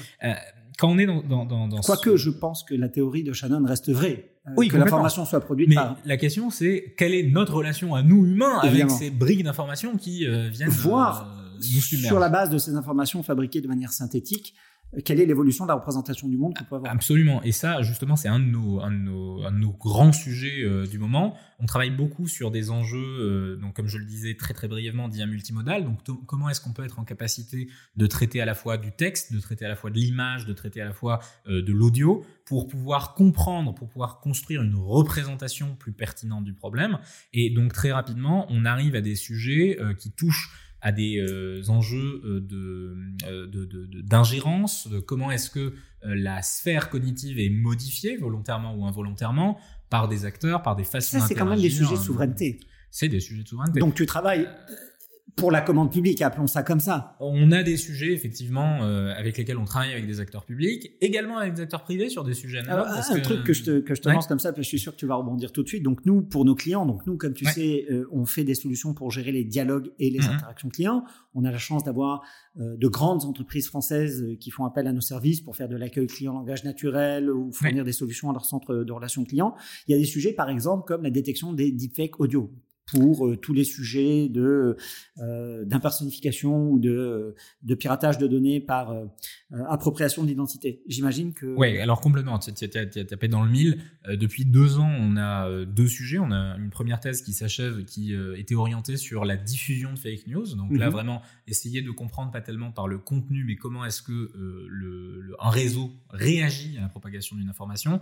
Et là, on a une équipe de recherche qui est dédiée justement à l'étude des deepfakes, euh, qui est dédié euh, à l'étude des deepfakes vidéo, audio, euh, etc., de manière à pouvoir justement essayer de trouver des approches qui permettent, sans pour autant, je, je pense qu'on n'a pas du tout la c'est toujours le combat entre la cuirasse et l'épée. Ça veut dire que on va avoir des modèles qui sont en capacité de détecter certaines deepfakes et, et, les modèles de générer sans être détectés va exactement. et donc on va toujours avoir cette compétition. Et donc nous on travaille vraiment à la fois sur euh, justement des euh, l'extraction de features bionumériques pour pouvoir valider certaines identités, pas être en capacité de dire à partir de n'importe quelle vidéo si elle est valide ou non.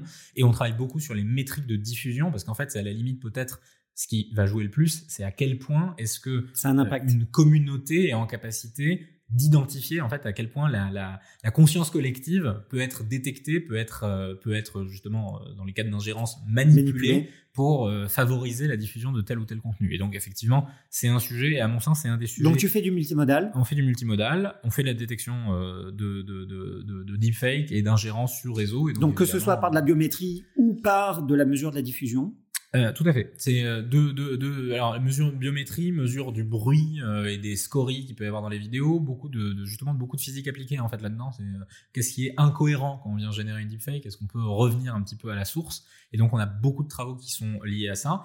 D'un point de vue euh, théorique, Ouais. ça se rapproche à quoi? C'est plutôt de la théorie des fluides, du mouvement brownien? C'est, Ça se rapproche à quel type Alors, de... dans, dans, dans ce cas-là, ce qu'on ce qu'on utilise beaucoup, enfin, en fait, c'est la théorie du signal V2. euh, C'est-à-dire D'accord. qu'on fait de la théorie du signal euh, un peu classique. On utilise des méthodes de machine learning un peu plus compliquées pour caractériser des bruits. euh, et derrière, on vient construire un ensemble de features qui viennent justement des différentes modalités pour vérifier qu'il y a une bonne cohérence suffisamment naturelle, une bonne structure hiérarchique entre, euh, bah, par exemple, le- la, la rythmie euh, d'une phrase euh, et euh, euh, les différents euh, signaux, pour en citer quelques-uns d'évidents. Évidemment, on travaille sur d'autres sujets, mais euh, typiquement Alors, euh, je te le donne un des truc. lèvres, Ouais, euh, je, etc. ouais, ouais, je te la- je te donne un truc parce qu'on on s'amusait à le faire. En fait, il y a un réseau qui permet de reconstituer euh, le visage à partir euh, du son, à partir Ouais. du langage parlé.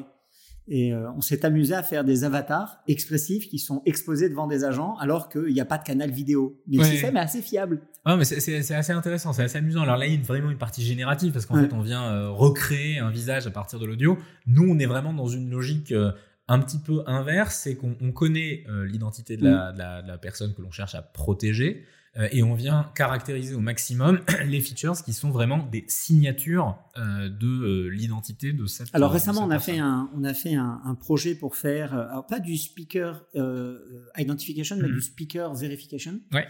Euh, et où donc on s'est amusé à, euh, à faire des embeddings euh, pour Mhm. aller mesurer euh, dans les vecteurs euh, s'il y avait des distances qui, qui étaient anormales et, euh, et savoir si c'était bien la même personne qui parlait euh, alors que le fond sonore était pas le même. Euh, Il y avait un truc qui Mhm. était super bruté, il y avait un truc qui n'était pas du tout. Et est-ce que c'est la même personne qui parle?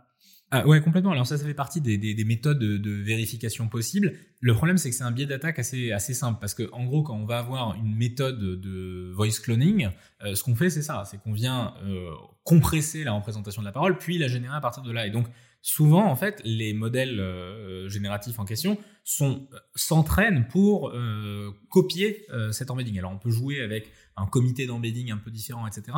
Mais là, on va essayer d'aller trouver, en fait, et et c'est vraiment le côté à la fois modélisation et machine learning, mais c'est trouver des caractéristiques. Par exemple, on peut parler des formants, donc c'est euh, des bandes de fréquences d'intérêt quand on parle, qui sont liées à la structure hiérarchique du langage, et celles-là, par contre, sont caractéristiques d'un individu. Et donc, bien évidemment, c'est toujours pareil. Si un État veut usurper l'identité d'une personne bien définie, ça va être très compliqué de passer à travers. Mais de manière générale, aujourd'hui, dans la sphère, dans la glue de désinformation dans laquelle on, on est projeté en permanence, Non, parce qu'on reste sur des outils de voice cloning qui sont des outils commerciaux. Donc, quoi qu'il Exactement. arrive, ils ont des problèmes d'inférence, donc ils vont compresser. Si tu compresses, ça. tu vas, tu, vas, tu, tu vas voir qu'il manque une banque de fréquences, et à partir de là, tu as un marqueur qui, par défaut, te dit, bah non, ça c'est cloné. voilà, ça c'est une. Alors que si c'est un opérateur étatique, euh, il n'a pas ces ça problèmes. va devenir euh, beaucoup plus compliqué de réussir à monter Alors, j'ai deux dernières questions avant d'aborder la dernière partie de notre entretien qui est passionnant et j'aimerais avoir des heures et des heures, mais euh, je ne voudrais pas qu'on abuse de la patience de, de, de ceux qui nous écoutent, qui ont la gentillesse de nous écouter. Tu es au cœur de plein de, de questions et de technologies et de maîtrises qui concernent euh, la société, donc qui ont des impacts. Et donc, euh, je, suis vraiment curieux de, de voir quelle est euh, euh, ta pensée hein, sur euh, finalement dans quel monde on arrive. tu as mis sur la table le sujet de l'information, quelle est sa, Ouais. euh, sa nature et comment est-ce qu'on on- on interagit avec elle. Mais de manière plus générale, euh, est-ce que tu penses qu'on arrive dans une utopie, dans une dystopie? Finalement, quel est le monde qui est devant nous? Parce que tu vois euh, la puissance augmenter. Et une question corollaire qui est euh, un peu à l'intersection de ces trucs et, et- et de ce que tu as fait euh, avec le calcul quantique, puisque finalement, on commence à voir euh, des calculateurs euh, où il y a pas mal de Mhm. qubits cohérents, euh, ça commence à avoir une certaine puissance de calcul. Tu parlais de problèmes de, de complexité. Ben, on va arriver à résoudre en temps polynomial des trucs qu'on n'arrivait pas à faire. Donc, euh, et ça, quel impact ça va avoir? Donc, tu vois, c'est- c'est- ces deux questions-là, euh, et la somme de ces deux questions-là, hein, puisque l'un plus l'autre, ça donne quoi? Euh, C'est quoi ta projection Je sais pas, par exemple, 5 ans, 10 ans? Alors, c'est euh, une excellente euh, une excellente question. De manière générale, si on décompose ça en plusieurs en plusieurs sous-éléments. Le premier, c'est qu'aujourd'hui, on entend beaucoup parler des risques liés à l'IA, la destruction d'emplois, la destruction schumpeterienne pour certains de l'emploi, etc. On a le côté Terminator que les médias aiment bien exhiber, etc. Moi, je, pense qu'en fait, on se trompe complètement de combat. La menace principale que l'on vit aujourd'hui, c'est un combat euh, qui est, euh, c'est les deux facettes de la même pièce, hein, mais c'est un combat sur le rapport à l'information et à la connaissance, et du coup le rapport à l'éducation. Euh, Aujourd'hui, je parle principalement des sociétés occidentales. On a des, euh, à portée de main, on a des hordes de réseaux sociaux qui sont des, des monstres à consommation d'attention et qui détruisent au fur et à mesure notre capacité à construire une pensée cohérente. Ça veut dire qu'aujourd'hui, esprit critique, euh, l'esprit critique, concentration, l'esprit critique disparaît euh, de plus en plus. Notre rapport à la véracité et on est quand on parle de l'ère de la post-vérité, moi j'ai jamais compris exactement ce qu'on voulait dire. Mais en fait, c'est pas une question de post-vérité, c'est qu'on est dans l'ère du mensonge. Point. Ça veut dire qu'aujourd'hui, euh, c'est celui qui arrive à influencer avec le plus de petits points, de petits relais, qui emporte la définition de la vérité. Et donc on n'est pas dans une logique où c'est l'histoire qui est écrite par les vainqueurs. C'est que L'histoire est écrite par les menteurs. Écrite par les menteurs, absolument. Et du coup, moi, ça pourrait donner un joli titre de bouquin. Euh, absolument. Écoute, on pourra peut-être l'écrire ensemble. Ça me. ça, ça... Mais euh, donc, je pense que le premier vrai combat qu'on a à mener, c'est comment est-ce qu'on arrive à réinjecter en urgence euh, du sens critique, de la rationalité et un rapport moins émotionnel à l'information et à euh, euh, justement à la façon dont on perçoit le monde. Euh, dans une logique à la limite un petit peu dans, dans une logique proche de, de, la pensée de Schopenhauer. C'est qu'est-ce que la vérité que l'on que l'on perçoit, qu'est-ce que la vérité que l'on décrit, si en fait les prismes que l'on a réussi à mettre entre nous et la vérité et les faits sont quasiment ininterprétables ou dans les mains euh, de compétiteurs, pour être gentil, ou d'ennemis, pour être honnête, euh, qui euh, veulent justement altérer et modifier notre propre vision de la société. Donc ça, pour moi, c'est vraiment le premier enjeu. Ça veut dire que se demander dans dix ans, est-ce qu'on va vivre dans un monde extrêmement technologique. Moi, ma, crainte, c'est est-ce que dans dix ans, on va être en capacité de construire une conversation comme celle que l'on a avec deux citoyens lambda qui sont unis par un enjeu de nation, par un enjeu d'intérêt commun, qu'ils arrivent à mettre en exergue et à dépasser les éventuelles différences. Je ne sais pas si tu as lu le bouquin de Gustave Le Bon qu'il avait publié en 1905, Psychologie des foules. Non, non, non, mais il faut le dire. Euh, lui, il n'était pas un mec génial, mais il a écrit un livre qui est mhm. absolument incroyable. Euh, et donc, il a été le premier à théoriser que le comportement de l'agrégat était totalement du, euh, différent du comportement de, de, de, chaque oui, Les mouvements de foule. Euh, mais, mais et, en fait, à, à, théoriser le fait que la foule a une psychologie qui lui est spécifique. Je t'invite à lire, c'est un bouquin absolument incroyable. Avec grand plaisir. Euh, et, et, et, tu pourras même transposer euh, dans notre euh, mm. époque contemporaine des tas de choses qu'il écrivait, parce que finalement, c'est il y, y, a pas mal d'invariants.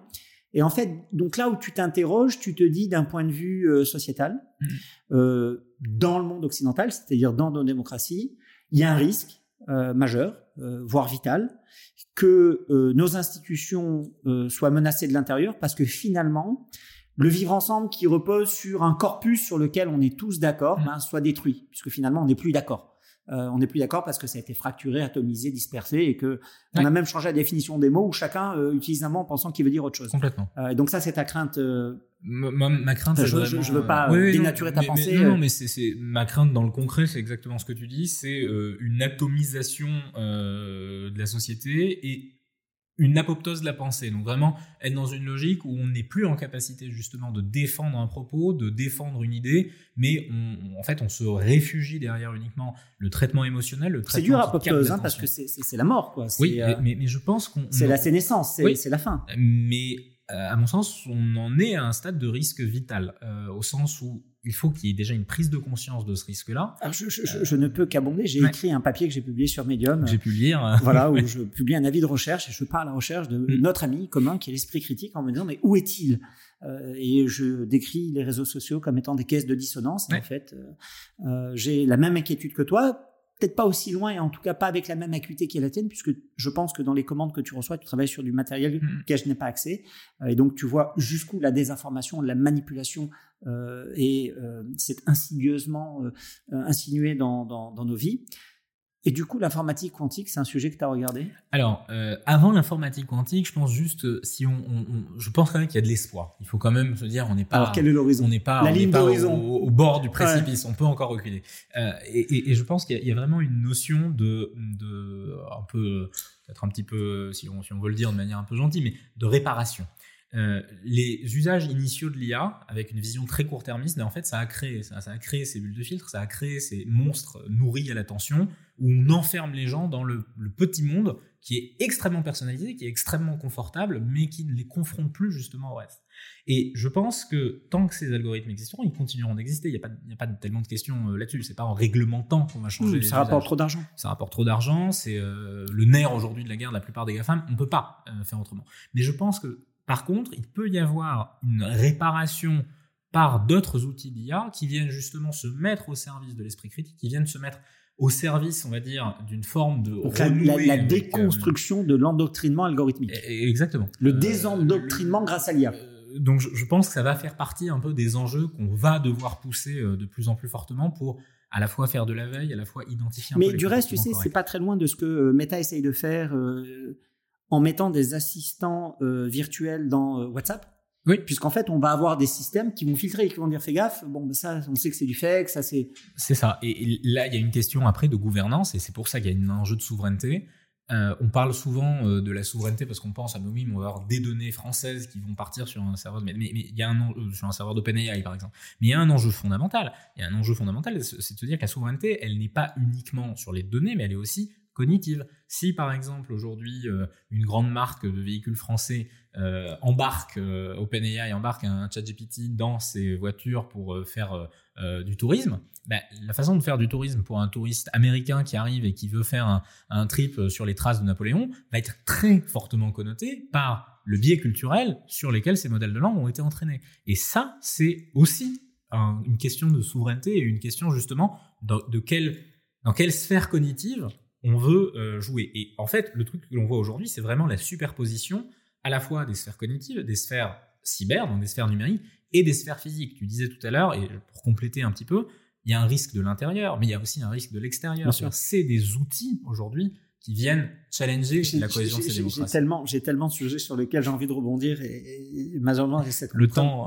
temps qui, qui, est relatif qu'on pourrait dilater. Mais, absolument. Mais euh, pour nos auditeurs, voilà, mais à, à, notre température. le, voilà, le facteur, le, facteur de dilatation n'est pas forcément le même. Euh. Exactement, on va pas y arriver. Euh, et du coup, je reviens sur ce sur ce sujet de, de l'informatique quantique. D'ailleurs, je voudrais euh, faire un clin d'œil euh, à Olivier Rezati et, et Fanny Bouton pour leur dire que j'écoute avec passion euh, leur podcast Décode Quantum. Je crois que j'ai dû écouter une cinquantaine d'épisodes. Euh, je suis fasciné par euh, l'excellence en France autour de ce sujet, qui est une terre de mathématiques et une terre de physique fondamentale. je trouve qu'on a la chance d'avoir parmi les plus grands cerveaux beaucoup mm. de prix Nobel, et, et c'est vraiment une odyssée exceptionnelle. et donc, est-ce que tu vois ça arriver et, et est-ce que tu penses que ça va être, je ne sais pas moi, un saut quantique? Alors, euh, un saut, je, je suppose. Euh, je suis tout à fait d'accord avec toi. Et je salue Fanny aussi, on s'est croisé à plusieurs reprises. Euh, je, je, pense que la France a vraiment une carte maîtresse à jouer sur la partie quantique. On a aujourd'hui euh, des, euh, bien évidemment des formations, on a des chercheurs de très très bon niveau. Euh, certains, je les ai eu en cours, donc franchement c'était très très très très sympa de pouvoir continuer avec eux. On a des très belles boîtes. en tant que toi élève ou en tant que toi prof En tant que moi élève quand même. D'accord. et on a et, on a des très belles boîtes qui se montent là-dessus. Je pense qu'il va y avoir aujourd'hui une un, un, saut assez relativement court terme de la capacité de calcul. Euh, à partir du moment où on a un saut de capacité de calcul, et aujourd'hui c'est ce qui se monte, dire sur tu le vois à combien? 20, 30, 50 qubits? Logique? Euh, Là, franchement, je ne veux pas m'avancer euh, sur en, termes de, nombre de, qubits. qui, je sais pas, c'est pas assez mon domaine pour que je puisse avoir de la légitimité là-dessus. Par contre, moi, la façon dont je le vois, surtout de la partie software, donc notamment sur les simulateurs euh, les simulateurs nature quantique, on, on voit aujourd'hui la progression à la fois du euh, quantum machine learning, à la fois du machine learning appliqué à, de la, à, de la, du calcul quantique. Euh, et euh, ça, moi, c'est deux thématiques dans lesquelles je pense qu'il va falloir qu'on garde un peu le flagship là-dessus. Et si on le garde, je pense qu'effectivement, on pourra potentiellement avoir des moyens non négligeables. On pense Mais même colossaux. oui, colossaux de euh, remettre un petit peu euh, une forme, je vais m'en parler d'esprit critique, mais en tout cas de remettre notre vision culturelle du monde euh, de manière un peu plus massive au milieu du concert des nations. J'ai lu quelques papiers là-dessus, hein, sur le portage de certains types de réseaux dans le monde quantique et du coup de, du gain de performance. Euh, c'est assez sidérant. Ah oui, oui, bah pour des pour des algorithmes de fouille de données, euh, donc pour potentiellement des entraînements bien plus rapides, bien plus conséquents, euh, d'énormes modèles de machine learning, ça va être un saut considérable. Potentiellement, il va falloir aussi repenser complètement des architectures. On avait travaillé à un moment justement sur des, des, des, vraiment des, méthodes, des approches de réseaux de neurones quantiques euh, et effectivement, le jour où il y aura une capacité et le jour où on arrivera justement à, allier, à mon sens, les deux, on va avoir des, des, des bons euh, assez colossaux. Après, bien évidemment, ça va aussi modifier, euh, ça va aussi modifier une bonne partie de l'algorithmie classique que l'on utilise au quotidien, et donc ça va être encore une fois source de bouleversements, mais des bouleversements qui seront, à mon sens, visibles plus rapidement dans certains domaines que l'IA n'a pu l'être. L'IA, on, on l'a vu de manière un peu retard à l'allumage en société. D'abord, Raphaël, je veux te remercier. Raphaël David, RD. JD, RD. Je veux te remercier d'être venu, d'avoir pris le temps. Euh, un emploi du temps d'entrepreneur qui est extrêmement chargé. Euh, c'est passionnant, c'est extrêmement enrichissant de parler avec toi. Euh, et c'est vraiment stimulant. Euh, j'espère qu'on va pouvoir travailler ensemble. On a pas mal de sujets sur lesquels on a un potentiel à, à explorer. voilà, en tant que niçois, et, pour toutes les autres choses qui, nous rattachent, je suis vraiment heureux d'avoir croisé ta route tardivement, puisque en fait, on s'est rencontrés il y a deux mois. Absolument. Et euh, on s'est euh, vu une seule fois avant cet épisode. C'était un déj. Euh, je crois qu'on est parti pour déjeuner une heure. Je crois qu'on est resté trois heures. C'est ça. Voilà. Trois heures, trois heures et demie. Trois heures et demie. Et puis tu es revenu au bureau. Et puis encore un café. On a tout rajouté pour dire que voilà, il y a, y a, quelque chose de magnétique dans la discussion qui est qui dépend pas que du moment de la discussion, mais euh, qui, est fascinante. Euh, je fais jamais ça, mais euh, j'ai envie de, te renvoyer la balle. Est-ce que toi, tu as une question? Alors déjà, moi je tenais déjà à te remercier pour ton invitation et effectivement, je pense a le moment magnétique dont tu parlais est bien aligné effectivement. moi, la, la, question justement que j'aurais envie de, de, te poser, elle est très liée, comme tu le disais, tu es un, ingénieux, ingénieur, euh, sans, sans, avoir le R forcément. par déformation, oui. Euh, et euh, dans, dans, dans, la sphère que tu vois évoluer, moi j'ai une vision peut-être un petit peu techno de, de, de l'évolution à court terme de notre société. Si tu devais potentiellement donner deux conseils, par exemple à un nouveau Premier ministre qui vient d'être vient d'être nommé sur les enjeux sociaux, qu'est-ce que ce serait? En gros, les deux premières mesures que tu prendrais euh, de ton côté? C'est une question difficile et j'espère que ma, réponse ne sera pas décevante. D'abord, je suis euh, assez dépité euh, du personnel politique. Et je suis assez dépité de la capacité de l'État à agir et à changer en profondeur la société. et ça ne tient pas au talent de notre président, qui a un, très grand talent, et certainement pas au talent de notre nouveau Premier ministre, euh, je pense que euh, ça vient de l'évolution de nos sociétés euh, qui se sont éloignées considérablement et qui a cette espèce de désamour entre le peuple et ses gouvernants et plus généralement entre le monde civil et le monde politique. Et paradoxalement, je trouve que les entrepreneurs sont le pont le plus naturel entre les deux et que l'initiative entrepreneuriale est peut-être celle qui a le plus d'impact. Et, et, je pense qu'en France, quelqu'un comme Xavier Niel, euh, a beaucoup plus d'impact sur la société qu'un président de la République euh, parce que ses initiatives euh, sont, sont, concrètes et matérielles et, qu'il n'a pas les entraves colossales. Maintenant, pour répondre à ta question, j'ai été assez impressionné à l'époque du Covid par le fait que qu'Emmanuel Macron s'est vraiment immergé dans le sujet euh, et, et, et qu'il a passé un temps incroyable à lire des papiers de recherche, euh, à discuter avec euh, avec des profs, et à vraiment à s'imprégner du sujet pour essayer de comprendre hein, quelle était la menace et, quels étaient les bons choix. Et d'ailleurs, on a vu qu'à la fin, sa dernière décision a divergé de celle du, du comité scientifique qui était présidé par le professeur Delfrassi parce qu'il s'était fait sa propre opinion, sans oublier que son père est neurochirurgien, je crois, et mmh. qu'il a un frère qui est urgentiste. Donc, il a quand même baigné dans ce milieu-là. Pourquoi je dis ça? Parce qu'il s'est immergé dans le sujet. Et donc, le conseil que je donnerais à notre Premier ministre, c'est de s'immerger dans le sujet, de se faire sa propre opinion, de lire des papiers de recherche, de lire des bouquins. Parce que l'idée, c'est pas tellement qu'il qu'il comprenne bien ou qu'il comprenne mal, mais l'idée, c'est qu'il mette son cerveau au contact de cette matière et qu'il ne la préhende pas à distance, euh, par oui dire, par on dire, par voilà, qu'il se fasse sa propre opinion. Parce que finalement, je pense que euh, à l'origine de l'esprit critique, il y a la curiosité qui fait qu'on va au devant de la connaissance, qu'on accepte qu'elle soit aride, revêche, mais qu'on essaie quand même de la comprendre, et que ce que ça met en mouvement à ce moment-là, euh, ben euh, ça permet euh, d'être moins dans le noir, hein, de se rapprocher d'un peu plus de de la, source de la lumière. Et, et c'est ça. Et je pense en fait pour parler, j'ai eu l'occasion dans d'autres responsabilités de, de fréquenter le personnel politique, brillant, à qui il faut rendre hommage, mais souvent hors sol d'un point de vue, c'est quoi le fondamental du sujet dont on parle. Et tu vois, je le vois bien dans la thèse que je fais, puisqu'en fait, je pose la question de savoir est-ce qu'il est possible d'avoir une monnaie digitale populaire? Alors c'est une Bitcoin locale pour faire simple. Euh, et, et, si oui, comment ça peut marcher? Et puis euh, euh, j'ai eu l'occasion de parler de ça avec des dirigeants importants. Euh, comprenaient pas du tout ce que c'était qu'une blockchain, ils comprenaient pas ce que c'était que la tokenomie, ils comprenaient pas ce que c'était qu'un un smart contract. Donc c'est très difficile. Hmm. Et, et, et, ces sujets dont on parle, si tu les pratiques pas parce que T'as as lu, je sais pas, euh, l'IA pour les nuls, t'as lu les bouquins de, de, de Luc Julia, ou t'as as, écouté deux trois conférences de, euh, de, de Yann Lequin ou euh, de, de, de Harry Benjo, tu vois, tu essayes de comprendre, même tu prends de papiers de recherche, tu comprends rien, mais tu les lis, hein, tu t'exposes à mmh. ça, voilà. et ça, ça change la perception, et donc c'est le conseil que je lui ferai. Donc euh, s'ancrer dans le réel euh, et aller au contact de l'inconnu. Oui, aller au contact de euh, l'inconnu, accepter de mettre son cerveau face à ce qui peut paraître ésotérique, mais quand même essayer de le comprendre. Voilà, je pense que ça c'est c'est le début du commencement du chemin. Et tu sais, sur ce sujet, Feynman disait à sa jeune sœur, qui est devenue physicienne aussi, il lui offre un, livre sur les aurores boréales, qui était un peu le sujet d'étude qu'elle voulait avoir quand elle était petite.